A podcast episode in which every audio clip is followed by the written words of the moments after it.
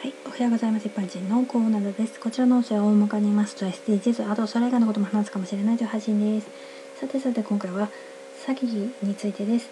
え楽して儲かるなんてそんなうまい話ないのに騙される人が後を絶ちませんね。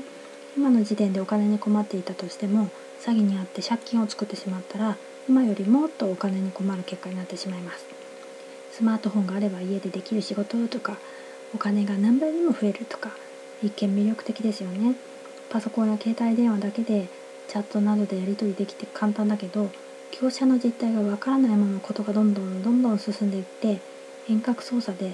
消費者金融に契約させたりすることもできてしまうんです楽してとか簡単っていうのは詐欺グループ側のことだよね。遠隔操作で誘導して昔よりも手っ取り早く荒稼ぎできるようになってるからね。え同僚は市からの督促メールだと思って毎月5万円振り込んでいたのが詐欺だと分かったそうです死だと思ったのも状況が自分に当てはまってたからこそのようで多分情報漏洩してるんですよね。いろいろな手口があります。気をつけましょうね。ではでは今回この辺で次回もお楽しみに。また聞いてくださいね。ではまた。